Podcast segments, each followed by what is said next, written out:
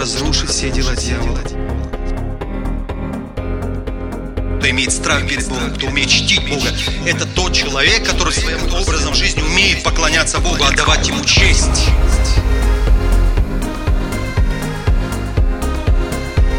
Драгоценный Дух Святой, прикоснись к твоим детям. Позвольте Богу просто сказать сегодня слово вашу жизнь. Позвольте это сделать. Сегодня я хотел бы с вами поделиться словом, вместе с вами поразмышлять на тему «Однажды нужно повзрослеть». Однажды нужно повзрослеть. Один пастор сказал, иногда мудрость приходит с возрастом. Иногда возраст приходит один.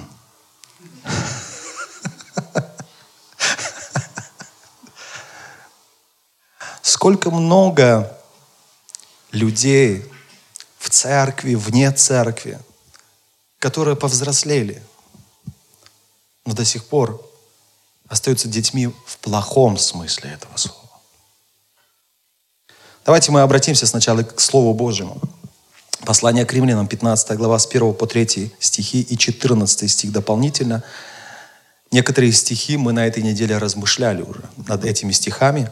В интернете я с вами делился. Может быть, вы сами, к вам приходили эти стихи на ваш смартфон. Давайте один раз, но внимательно прочитаем. Мы сильные должны сносить немощи бессильных и не себе угождать. Каждый из нас должен угождать ближнему во благо к назиданию. Ибо и Христос не себе угождал, но, как написано, злословия злословящих тебя пали на меня. И 14 стих. «И сам я уверен о вас, братья мои, что и вы полны благости исполнены всякого познания и можете наставлять друг друга. Аминь. Конечно, чтобы понимать полную картину этих слов, нам нужно читать э, минимум всю главу.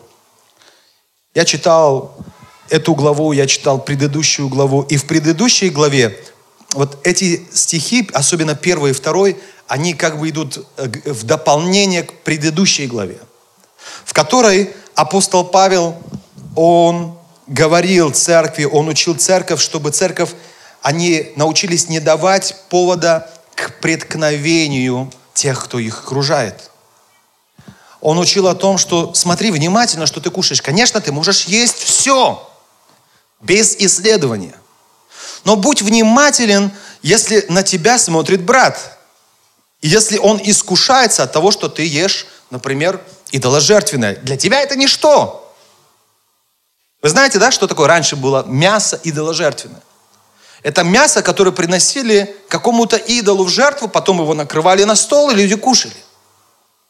И Писание говорит, нам все равно, для нас это ничего не значит, для нас это просто мясо. Но если напротив тебя за столом сидит брат, который внимательно наблюдает и смотрит, съешь или не съешь, для него это много значит.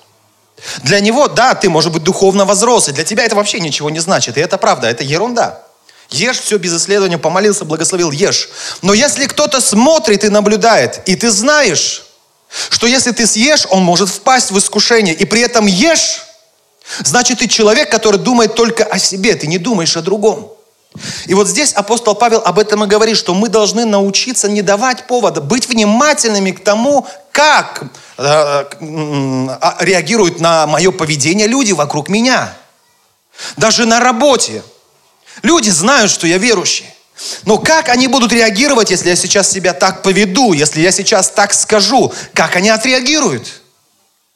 Да, сейчас вокруг меня верующие, мы собрались вместе. Как это называется, когда все на ужин собираются на работе, рабочие? Как называется? А? Я не понял все равно, ладно. И вот всем наливают. И все знают, что ты верующий. При этом говорят, давай, мы же все вместе, нормально. Но они внимательно смотрят и наблюдают, как ты себя поведешь. Когда вы говорите, если я с ними не выпью, они обидятся. Это ложь, потому что я еще не видел ни одного человека, который, потому что я отказался, обиделся бы. Нет таких людей. Наоборот, они начинают уважать тебя. Может быть, они сами неверующие, но они начинают уважать тебя, потому что что-то есть в тебе настоящее. Когда ты говоришь, я верующий. А когда ты вместе с ними, да, похихикали, но они уже, ты для них уже неверующий. И в следующий раз, если ты будешь им что-то говорить, проверьте, если хотите. Хотя не надо. Если в следующий раз ты что-то им будешь говорить о Боге, слушай, так нельзя, он скажет, слушай, а пить можно? И вряд ли этот человек уже придет к Богу через тебя, потому что он впал в искушение через тебя. Поэтому апостол Павел говорит, будьте внимательны друг к другу. Это должно в нас быть. Он продолжает вот в этой главе, в 15 в первом стихе. Мы сильные, должны сносить немощи бессильных и не себе угождать. Да, ты сильный духовно. Да, для тебя это ничего не значит, это мясо, это жертвенное, да. Но есть кто-то духовно слабее тебя. Для него это что-то значит. И он внимательно смотрит за тобой. Он внимательно наблюдает. Что ты должен делать? Апостол Павел говорит, будучи сильным, ты должен сносить немощи бессильных и не угождать себе. Ты должен угодить этому человеку, ты должен помочь этому человеку сделать все, чтобы он не впал в искушение. И дальше он делает, э, хороший пример приводит. Каждый из нас должен не себе угождать, но ближнему во благо к назиданию. Это назидает. Когда мы угождаем ближнему вот в этом смысле, когда мы думаем о тех, кто слабее нас, и мы стараемся всем образом своей жизни показать ему Христа, не дать ему повода для искушения, для соблазна, не дать ему повода – когда мы об этом думаем, когда мы заботимся, что с ним происходит? Он назидается. Вы понимаете, он назидается, он учится чему-то через нас. Когда неверующий человек видит, что ты, несмотря на все их давление, отказался от греха, он назидается, он учится. Я же тоже хожу в церковь иногда. А как я себя веду? Вот он настоящий христианин. Что с ним происходит? Он назидается. Он учится. И может быть через это он может прийти к Богу, исправить свой неправильный образ жизни. Итак, первое, о чем здесь говорится, Павел учит церковь думать и о других. Научиться думать о других, не только о себе, потому что я много раз это слышал и видел. А мне все равно, что обо мне скажут люди. Да пусть что хотят, говорят. Это неправильно. И вот в этом плане и здесь он учит церковь взять ответственность на себя за людей, которые вокруг тебя. Второе, о чем он здесь говорит, уже в этой главе, он говорит, что если мы внимательно главу будем читать, он говорит много о том, что я, Бог избрал меня, чтобы я мог идти к язычникам. Вообще раньше э, израильскому народу а, не, нельзя было даже сообщаться, общаться с другими народами. Они считались язычниками, у них не было живого Бога. Но Бог призвал апостола Павла, избрал, чтобы он стал э, священно действовать, то есть служить Богу, проповедуя Евангелие язычникам. Это было что-то что удивительное, потому что даже вокруг этого вели споры. Как? Но Бог его избрал, чтобы именно к язычникам он пошел. Мы с вами язычники, вы знаете? Кто из вас здесь еврей? Не по характеру. Поэтому мы с вами тоже язычники. Ведь Евангелие дошло до нас. Это благодаря Его милости. Божьей милости. И вот через апостола Павла Бог начал нести а, свою истину язычникам. И апостол Павел, он говорит в этой главе, что Иисус пришел не только для иудеев. Нет, но Он пришел для всех народов. Он своей любовью объял каждого из нас. Даже мы, находящиеся здесь, можем быть уверены, что Он любит нас. И Он нас объединил всех разных. Мы сегодня есть церковь. Мы есть одна семья во Христе Иисусе. Аминь. Он нас своей любовью объединил из всех народов воедино. И мы с вами знаем все, чтобы семья была счастливая, мы и есть семья. Семья Иисуса Христа. Нужны правильные отношения в семье, так или нет? А прежде всего, что это? Забота друг о друге в семье. Если в семье нет заботы друг о друге, эта семья долго не продержится. Если в нашей семье, в церкви нет этой заботы друг о друге, эта церковь долго не продержится. Поэтому два важных момента, которые апостол Павел вскрыл через эти, это место Писания, он скрыл, там учит церковь тому, что они должны научиться думать друг о друге и заботиться друг о друге.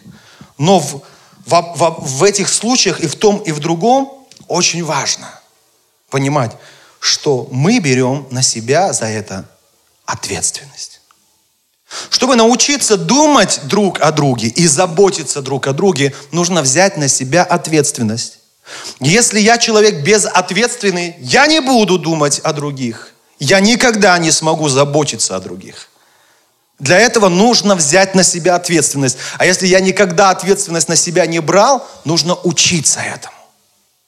Но мы с вами должны точно понимать, что если мы не будем этого делать, если мы не будем этому учиться, если церковь не будет этому учиться, что вообще происходит с людьми, когда они перестают думать и заботиться друг о друге?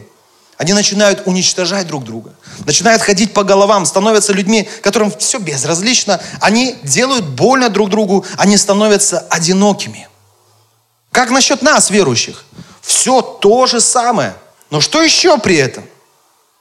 Мы, поступая так при этом, еще теряем и Христа. И идем в бездну. Идем в логово дьявола. Вновь возвращаемся туда. Почему? Потому что я, если я рушу семью, вряд ли я уже часть этой семьи. Если я не делаю ничего, чтобы семья была единой, чтобы вообще она была семьей, значит, я вообще не часть этой семьи. Я не часть церкви. А если я не часть церкви, то я не имею спасения. Иисус во второй раз придет за своей церковью. Вот почему мы много говорим. Есть много моментов в нашей христианской жизни, которые делают нас церковью. Вот почему мы часто говорим, что мы должны жить жизнью церкви. Не называться церковью, а жить жизнью церкви. Молиться друг за, друга, служить друг другу, переживать друг за друга, поддерживать друг друга, нести Евангелие другим людям. Это делает нас церковью. Когда мы вместе поклоняемся Богу, когда мы вместе собираемся, как сегодня на богослужение, чтобы провести богослужение. Богослужение не нами придумано. Богослужение поставлено Богом для нас. Он научил нас проводить богослужение, чтобы Ему служить, чтобы Ему воздавать хвалу, славу и честь. Аминь. Это не нами придумано. Это в богослужении, которое Бог, которому Бог нас учит, есть хвала. Да, мы должны хвалить Бога, прославлять Его. Это есть богослужение. Да, мы должны слушать Его Слово, учиться исполнять Его Слово. Это часть богослужения. Да, нам нужно приносить жертвы Богу, приношения. Почему? Это не мы придумали. Это часть богослужения. Бог так наставил, Бог так нас научил. И поэтому, да, если я не участвую в богослужениях, если я не участвую в жизни моих братьев и сестер, я не церковь, хотя, может быть, я посещаю церковь, но для меня это ничего не значит. Я не церковь. Поэтому нам важно быть церковью, братья и сестры. Вы знаете, когда мы в пятницу молились, хотя я об этом много говорю, но Бог так четко коснулся моего сердца во время молитвы, я услышал, что церковь, она неуязвима. Когда я молился за церковь, я внутри почувствовал это. Бог говорит, церковь неуязвима. И когда я в церкви, дьявол, он может, я не знаю, рвать волосы на себе. Но он ничего не может сделать, потому что я есть церковь. Я являюсь частью церкви. А что Иисус сказал про церковь? Я создам мою церковь и врата ада ее церковь не одолеют. Поэтому церковь это так важно. Но церковь это семья. А в семье нужна забота друг о друге. А в семье нужно думать друг о друге. Аминь. Поэтому чему Иисус через это место Писания желает нас сегодня научить? Одним бы словом я назвал это так. Наставничество. А наставничество – это ответственность. И Иисус всегда этому учил. Он всегда учил тому, чтобы мы друг о друге заботились. Чтобы мы думали друг о друге. Иисус всегда этому учил. Он даже своим примером нам показал, как это нужно делать. Когда Он собрал учеников, что делал Иисус? Первое. Он служил. А ученики что делали? Они наблюдали за Ним. Они смотрели. Второй этап. Что делал Иисус? Он продолжал служить, но при этом он говорил ученикам своим, что? Помогите мне. И они помогали ему. Третий этап. Ученики уже служили. Помните, он их уже отправил. Но у них не все гладко было, у них не все получалось. При этом что делал Иисус? Он им помогал. И четвертый этап. Когда Иисус вознесся, ученики служили, а Он что делал? Наблюдал. Вот оно наставничество. Вот как должно быть в нашей жизни. Вот как должно быть в церкви. Аминь. Ну, ты слаб духовно, но это твоя проблема. Если бы Иисус так сказал, я не знаю, Он собрал, наверное, самых тяжелых людей. Там были рыбаки, мужики, там были налогоплательщики, там разные люди были с тяжелым характером. Если мы будем читать Библию, э, читать про апостолов, мы увидим, это люди были с тяжелым характером. Это люди были жадные, жадные люди. Эти люди были людьми, которые любили спорить, э, которые хотели первенствовать. Э, это были такие люди, представляете? Но Иисус показал своим примером, что если ты наставник для людей, они могут стать другими. Даже эти люди могут стать другими. В этом есть сила. Аминь. В этом есть сила. Но опять же подчеркну, нужно взять на себя ответственность. Поэтому каждый из нас, каждый в церкви в нашей должен быть способен ответить себе на два вопроса. Кто меня наставляет? Попробуйте задать себе этот вопрос и ответить на этот вопрос. Есть ли у меня наставник? Есть ли у меня такой вот человек, который бы молился за меня? Есть ли у меня такой человек, который бы думал обо мне? Который бы вместе со мной мог помогать мне изучать Слово Божье? Молиться. Ведь у нас у всех часто возникают какие-то вопросы, даже у меня. Поэтому я нуждаюсь в наставнике. В том человеке, который смог бы меня поддержать.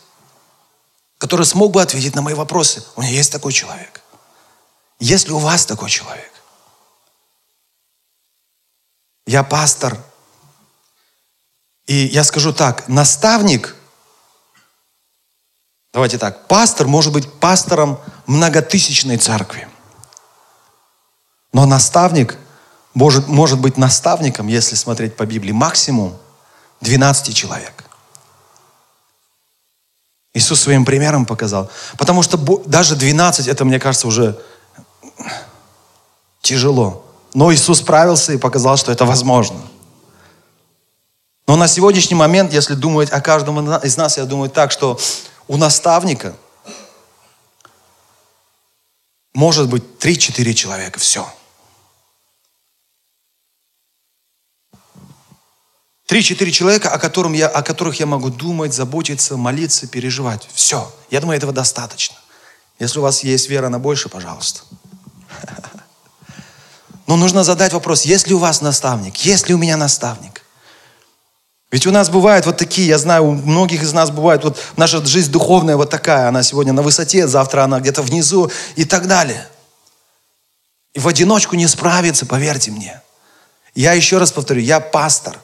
Я могу быть пастором многотысячной церкви, но я не могу быть наставником для всех.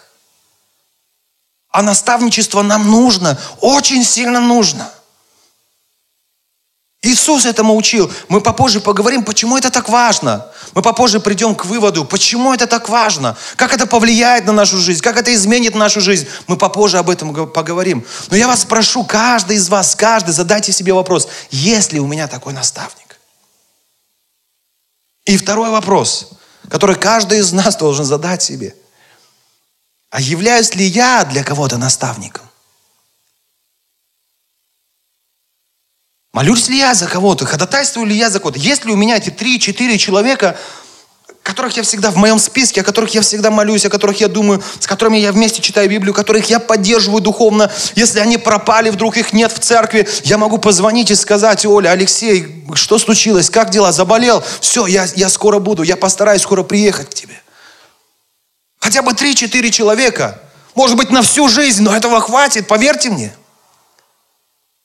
Почему? Потому что если вы покажете эту любовь Христа, эту заботу Христа этим людям, и этому их научите, они будут то же самое делать с другими людьми.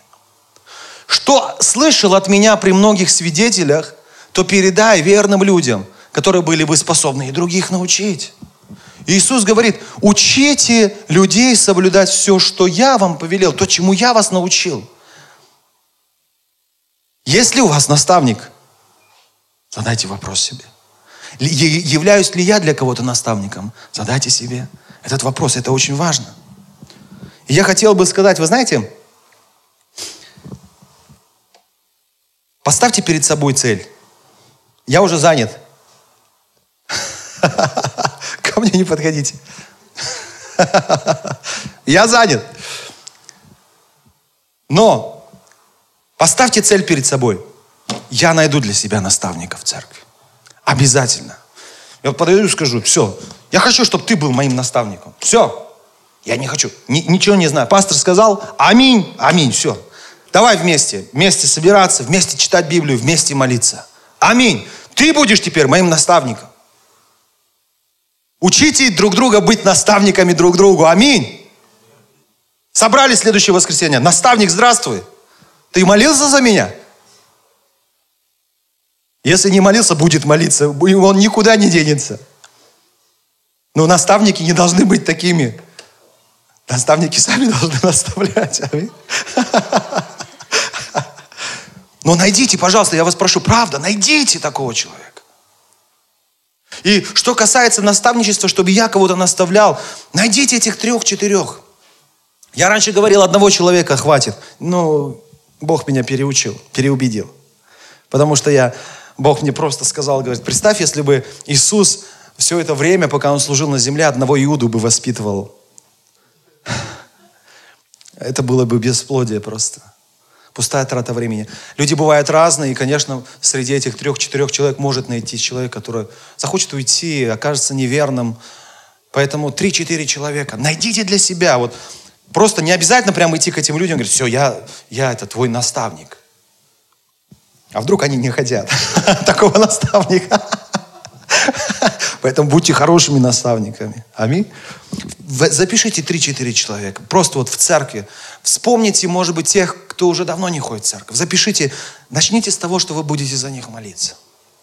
Каждый день хотя бы понемножку молиться о том, чтобы они возродились начните искать пути общения с ними, общаться. Но я, давайте я об этом сегодня не буду говорить, потому что скоро мы запустим, я думаю, уже с Нового года мы запустим школу.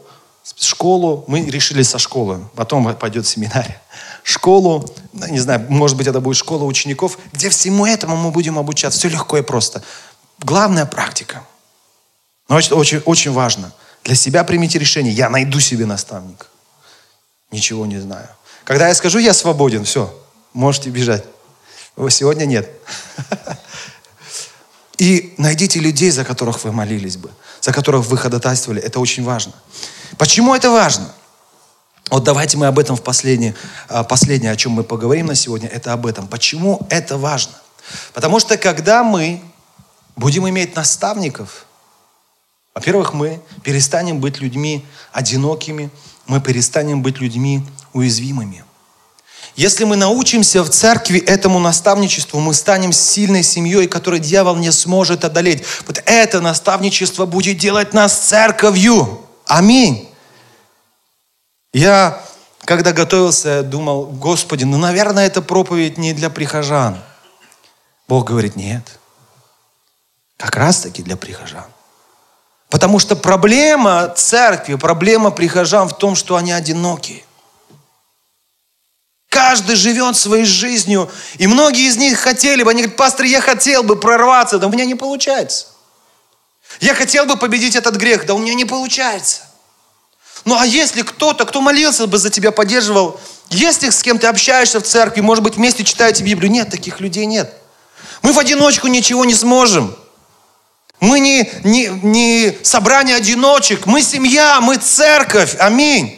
Как это влияет на нашу жизнь, на жизнь каждого из нас? Как это влияет, братья и сестры? Я до этого говорил, церковь неуязвима. Если я часть церкви, это касается и меня. Дьявол ничего не может сделать в моей жизни. А вот это наставничество, забота друг о друге, она так важна.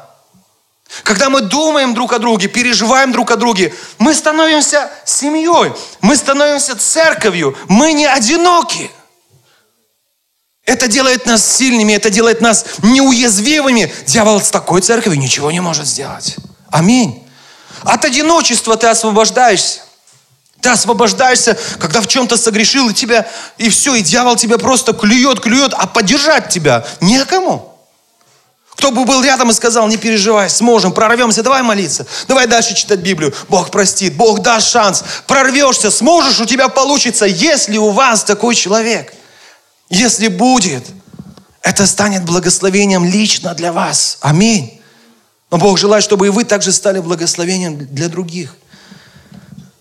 Мы не будем одинокими в трудностях, в духовном падении. Да, скорее всего, мы даже благодаря образу жизни такому мы перестанем с вами падать духовно. Почему мы часто падаем духовно? Именно, наверное, потому что нет вот нету этого наставничества. Но если оно будет, мы перестанем падать духовно. Мы обретем в церкви настоящее счастье. Мы обретем настоящую поддержку. И через такое наставничество мы научимся жить правильной и достойной жизнью. Я очень прекрасно понимаю, о чем я говорю. Когда мы с братьями собираемся среди недели, вторник, среда, четверг, Следующий вторник, среда, четверг, другие люди. Когда мы собираемся вот так по ячейкам с братьями, братья не, даст, не дадут, братья и сестры, э, солгать. Они подтвердят. Когда мы вместе разбираем слово, это... Это что-то вот неописуемое. Мы сидим и просто мы... Бог мой, это же так классно, когда мы вместе, Христос среди нас, Он сам нас учит и наставляет. Аминь. Когда мы друг другу, мы имеем вот это наставничество, я для кого-то наставник, кого-то я наставляю, за кого-то молюсь. А, у меня есть наставник, который со мной молится. Мы вместе изучаем Слово, разбираем Слово, вместе молимся. Когда мы это делаем, сам Иисус через Свое Слово начинает нас учить. Аминь. В семье нужно поступать так, с детьми так, с женой так, с финансами так, с здоровьем так, на работе так. Если ты так будешь поступать, ты будешь благословен. Благодаря этому наставничеству мы начнем, мы научимся жить правильной, достойной жизнью христианина. Аминь. Аминь. Мы многие не знаем, как поступить в той или иной ситуации. А если кто-то знает, нет пинка сзади, извините, чтобы сказал, давай. Потому что иногда этого так не хватает нам.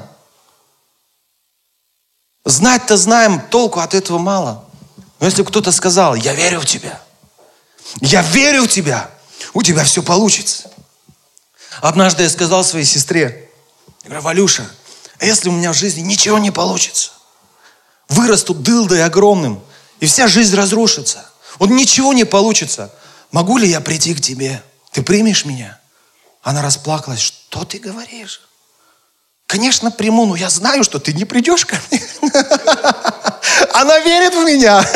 Она так сильно верит в меня. Моя мама тоже верит в меня. Иисус верит в меня. И это меня вдохновляет всегда. Сегодня не получилось. Ничего страшного. Ничего страшного. Завтра получится. Когда у Эмили что-то не получилось, готовилась, готовилась к экзаменам, пришла, говорит, папа, вот столько-то баллов заработал. Ничего не переживай, нормально, я тебя продолжаю любить. Ты моя дочка, все окей, завтра получится. И она верит, и она старается. Так это классно, это так важно. В церкви это должно быть. Аминь. Это будет менять нашу жизнь. Наша жизнь, мы научимся жить по-другому. Через это общение, когда мы будем вместе изучать Слово, вместе молиться, мы многому научимся. Библия это не просто книга, которую надо читать христианину. Ты же христианин, да, давай читай Библию, не читаешь Библию, грех. Читай Библию. Я не понимаю, что там. Да не важно, что там написано. Читай Библию. Ты христианин. Это религиозность, братья и сестры. Что такое Библия? Это Божье Слово. Аминь. Что такое Библия? Это руководство к применению нашей жизни. Аминь. Современная техника иногда бывает очень сложной. И для того, чтобы разобраться, вот, например, мы купили пианино, просто так в нем не разберешься. Это мягко сказано пианино. Это целый комбайн. Не разберешься, вот подойдите сюда, потом после служения, посмотрите, сколько крутилок, сколько кнопок. Чтобы разобраться, к нему предоставляется что? Как? Руководство применению. Как? Как этим пользоваться? Что нужно нажать для этого? Что для этого нужно нажать? Какую комбинацию клавиш нужно нажать, чтобы вот это произошло и это? Библия то же самое, понимаете? Это не просто религиозная книга для христиан. Она у всех э, религиозников должна быть какая-то книга. Это руководство к применению. Как правильно говорить, как правильно смотреть, как правильно жить, как правильно любить детей – как правильно любить жену, как правильно любить мужа, чтобы вы были счастливы, жили долго и счастливо, как говорится в сказке. Только это не сказка, это реальность. Аминь. Аминь.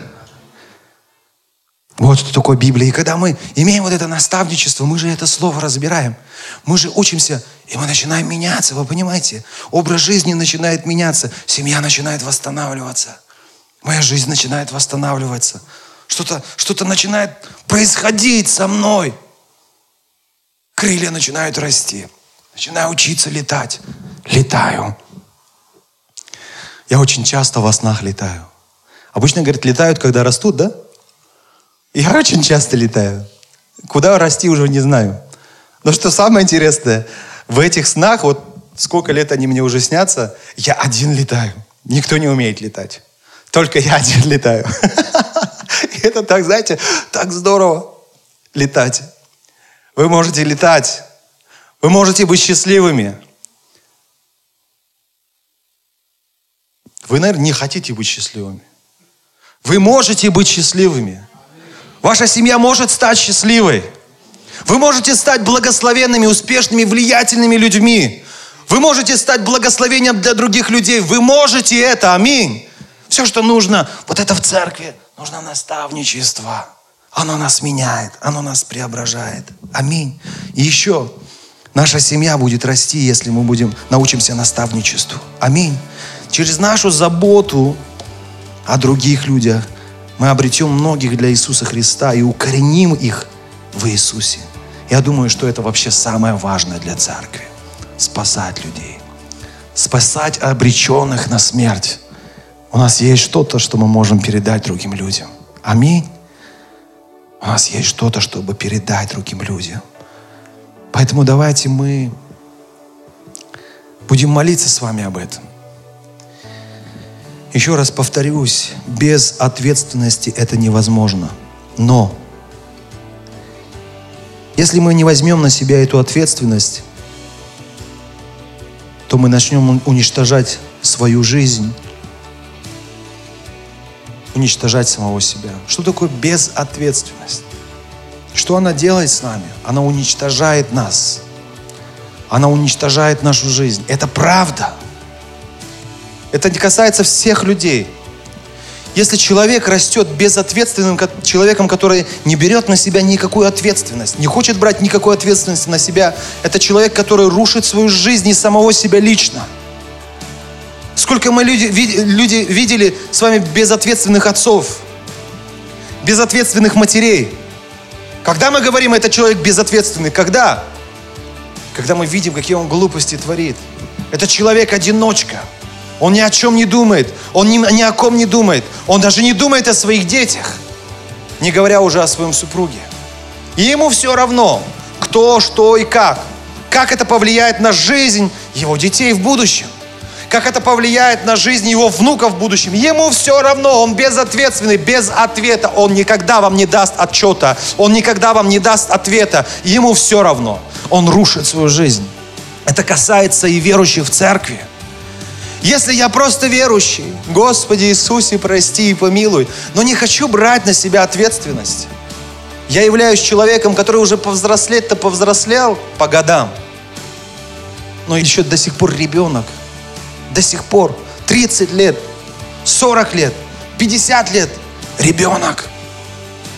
Это ненормально, когда я в 50 лет ребенок. Это ненормально. Приходит время, чтобы повзрослеть. И мы должны однажды понять, однажды нужно повзрослеть. Мне однажды нужно повзрослеть. Находясь в церкви, однажды я должен повзрослеть. Быть взрослым – это классно. Хорошем смысле этого слова. Быть взрослым значит быть ответственным. Это значит брать на себя какую-то ответственность. Если я взрослый духовно, значит я человек, который взял на себя ответственность. Значит, я думаю о других людях. Я переживаю за других. Значит, я умею заботиться о других. Иногда быть взрослым нужно учиться. А для этого нужно брать на себя ответственность. Мы должны стать взрослой церковью. И я верю, что мы с вами уже к этому идем. И это принесет благословение в нашей жизни. Аминь. Я еще, слава Богу, говорю, могу сказать это. Я молодой еще. Слава Богу, я еще могу это сказать. Слава Богу, я еще молодой. Но какой я счастливый. Потому что, чтобы жениться, я не женился просто потому, что надо жениться. Я женился, понимая, что я беру на себя ответственность мужа. Поэтому я женился. Это сделало меня чуть взрослее. Когда мы начали думать о детях, это тоже ответственность, которая должна была лечь на меня. И я сказал, я хочу быть папой. Я еще сегодня вам говорю, я хочу быть папой не одного, не двух, но хотя бы трех. Четырех вообще идеально детей. Но я верю, я знаю, что это ответственность. И когда я беру на себя эту ответственность, Одним словом, моя жена, мои дети – это ответственность, которую я взял на себя. Если бы я не взял на себя эту ответственность, их бы не было в моей жизни. Жить сегодня счастливо в моей семье. Появилась жена, появились дети – это еще не все. Но чтобы мы были счастливыми, я тоже за это ответственен. Я беру на себя эту ответственность. Это делает меня немножко взрослее, братья и сестры. Я молодой. Я молодой. Я мог бы жить сегодня. Все равно. Как, что и почему. Но даже наша церковь – это ответственность, которую я взял на себя. Потому что церковь – это люди, а люди – это не игрушки. Это одна из ответственностей, которую я взял на себя, я сказал, да, Бог, я хочу думать о твоих детях. Я хочу о них заботиться, как я могу молиться за них, наставлять их. Это тоже ответственность. И это делает меня взрослее – Ответственность делает меня взрослее.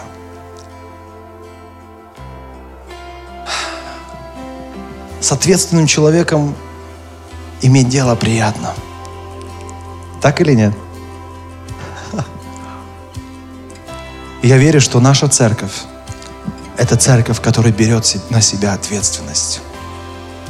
Я верю, что вы верующие, которые духовно будет взрослеть. Вы приняли это решение правильно. Я буду взрослеть. Пришло время взрослеть.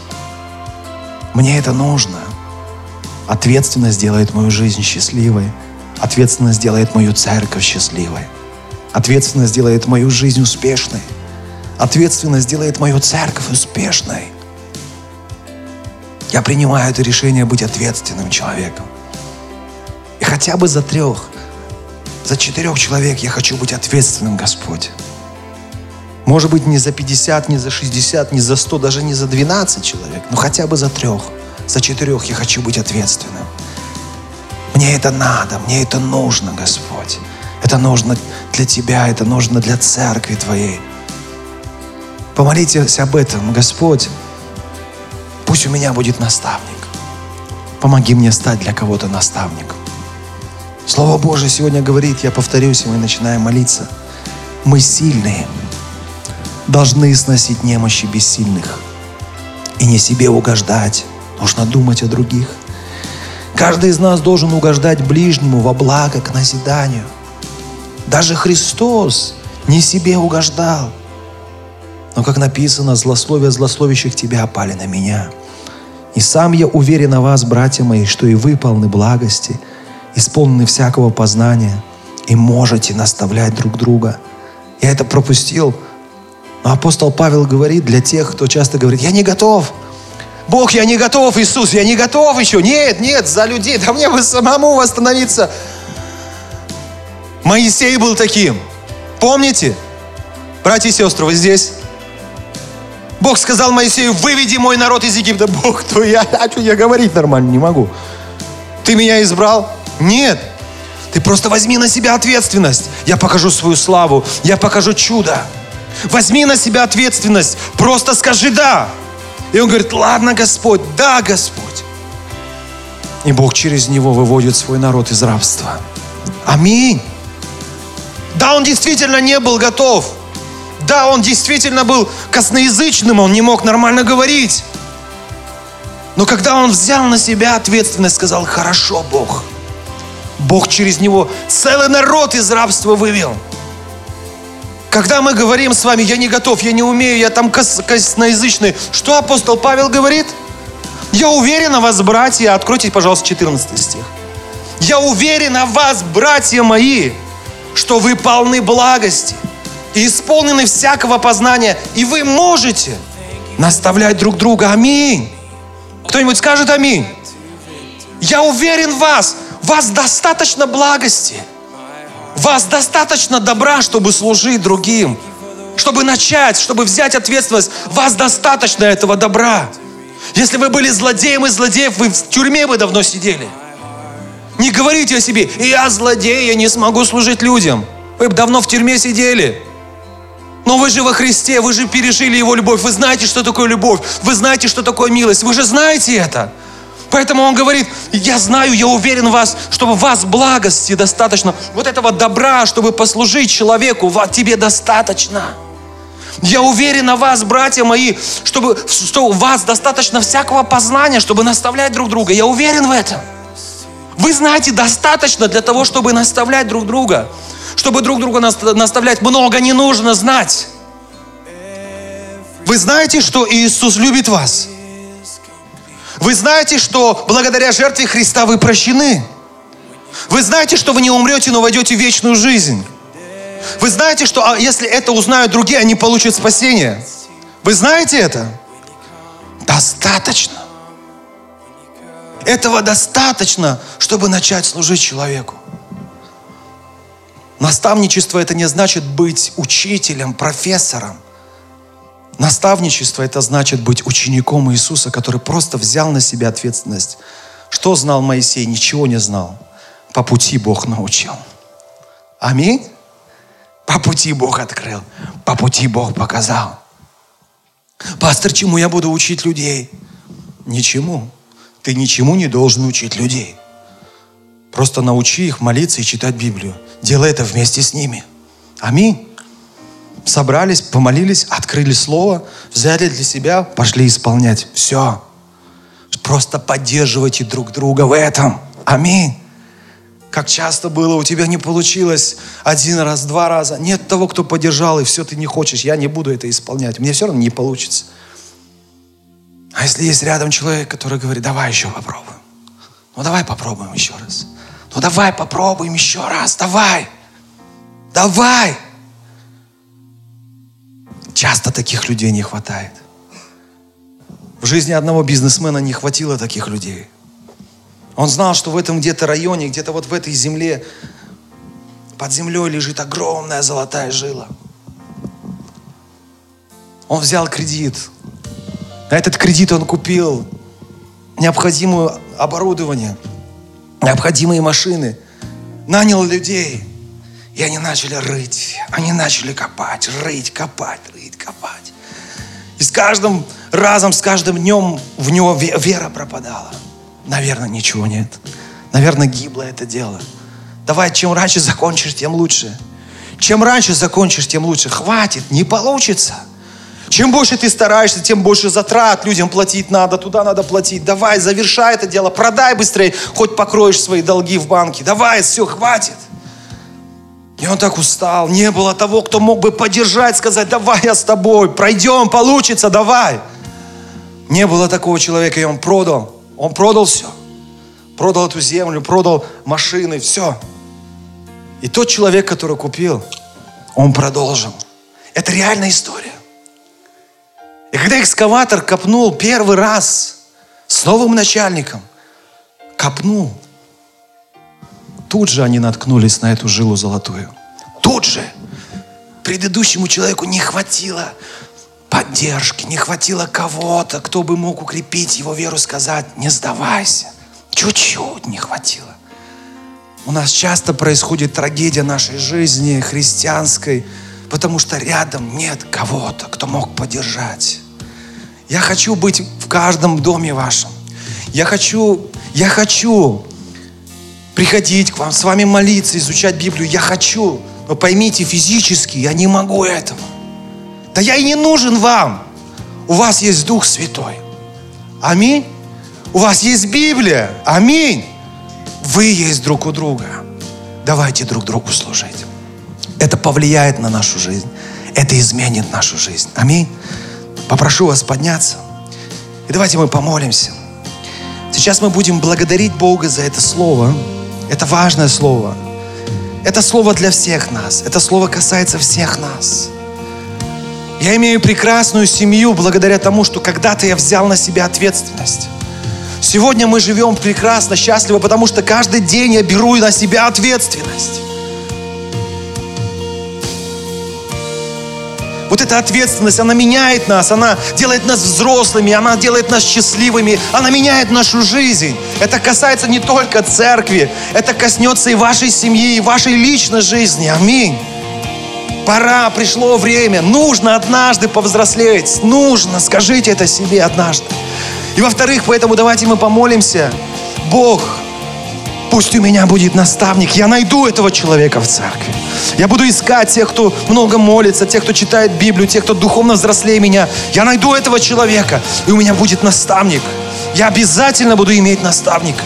И помолитесь о том, чтобы у вас обязательно были два-три человека, которых вы будете наставлять, с которыми вы будете вместе читать Библию, молиться хотя бы раз в неделю, за которых вы будете молиться постоянно, поддерживать их э, духовно. Помолитесь. Два этих момента внутри церкви. Возьмите на себя ответственность. Возьмите на себя ответственность. Это сделает вас взрослее. Это сделает вас мудрее.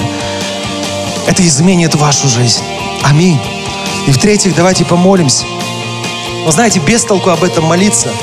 Хотя это так важно, то, чему мы научились, как говорит Иисус, передавать другим людям. Но если у вас не будет этих двух-трех человек, вам некому будет, всегда вы найдете причину, чтобы не передать кому-то слово, а это плохо, это нехорошо, когда мы Словом Божьим не делимся, когда мы знаем, но не делимся. Библия говорит, даром получили, даром раздавайте. Сегодня мы даром получили это откровение, нужно его даром отдать.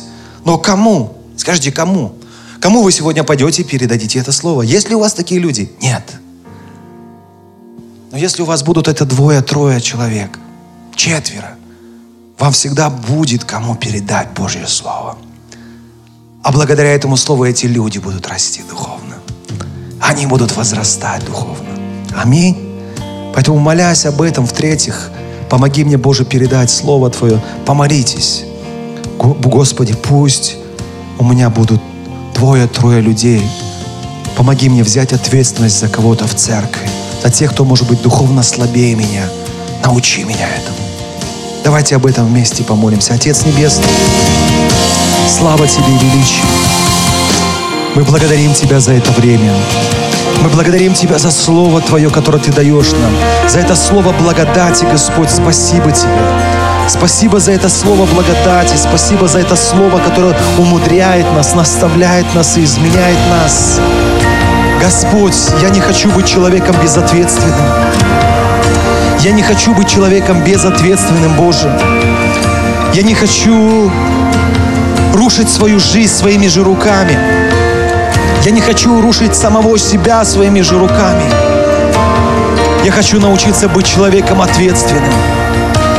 Я хочу научиться быть взрослым человеком, взрослым в Тебе, Господь. И через Свое Слово Ты сегодня учишь меня.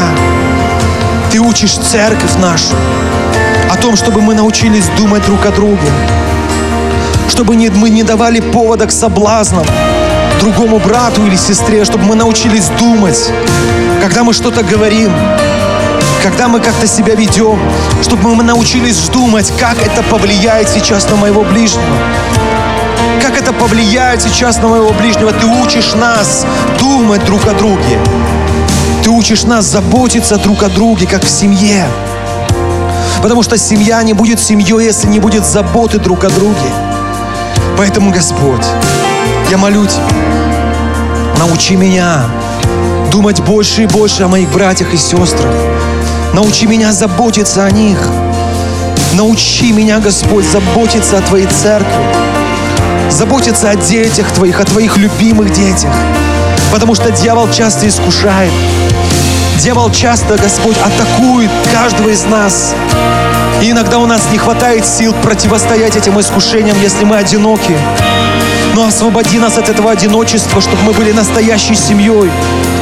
Дьявол рушит наши семьи, пока мы одиноки. Дьявол рушит наши жизни, пока мы одиноки.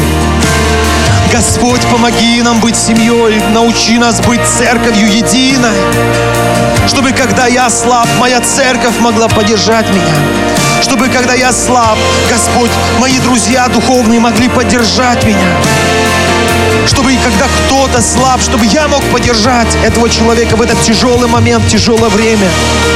Научи нас этому. Пусть у меня всегда будет духовный наставник, который будет молиться за меня, который будет верить в меня, который будет помогать мне, когда мы вместе будем размышлять Слово и молиться, когда вместе будем применять это Слово на практике, который будет вдохновлять меня, который будет верить в меня. Пусть у меня всегда будет такой человек. И помоги мне самому взять, Господь, ответственность на себя за каких-то людей, хотя бы трех-четырех человек, за которых я буду молиться, которых я буду поддерживать, с которыми вместе буду читать Библию, с которыми вместе буду молиться. Это так важно, потому что когда это объединит нас, когда это объединит нашу церковь, мы станем духовно взрослее. И это повлияет на наши семьи. Мы научимся правильно любить. Мы научимся правильно жить. Мы научимся правильно поступать с людьми, которые окружают нас, с близкими людьми. Мы научимся строить правильно семью. Мы научимся жить правильной жизнью. Ты научишь нас этому. Когда мы вместе будем изучать Слово Твое, Ты научишь нас и изменишь нашу жизнь. Боже, помоги нам в этом. Боже, помоги нам в этом. Помоги, и пусть у меня всегда будут люди, которым я смогу эту истину передать. То, чему Ты меня научил, пусть у меня всегда будут люди, которым я смогу передать эту истину, которых я смогу научить этому. Аллилуйя, Боже славный, дай нам понять всю серьезность того, о чем Ты говорил нам сегодня. Дай нам понять всю серьезность, Господь, ответственности, которой Ты желаешь нас научить. Дай нам понять, насколько это важно для церкви, для нас, для наших семей. Насколько наши отношения внутри церкви влияют на наши семьи, на наши жизни. Дай нам понять это, Господь. Дай нам понять, насколько это все взаимосвязано. Дай нам понять это, Господь. Слава Тебе, слава Тебе, слава Тебе, Иисус. Будь прославлен, будь превознесен, мы поклоняемся Тебе.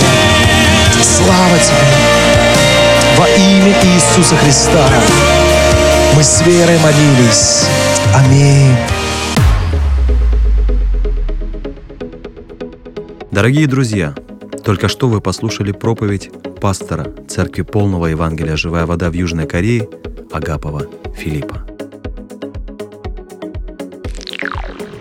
Всю подробную информацию о нас и о нашем служении вы сможете найти на нашем официальном сайте www.russianfgc.org www.russianfgc.org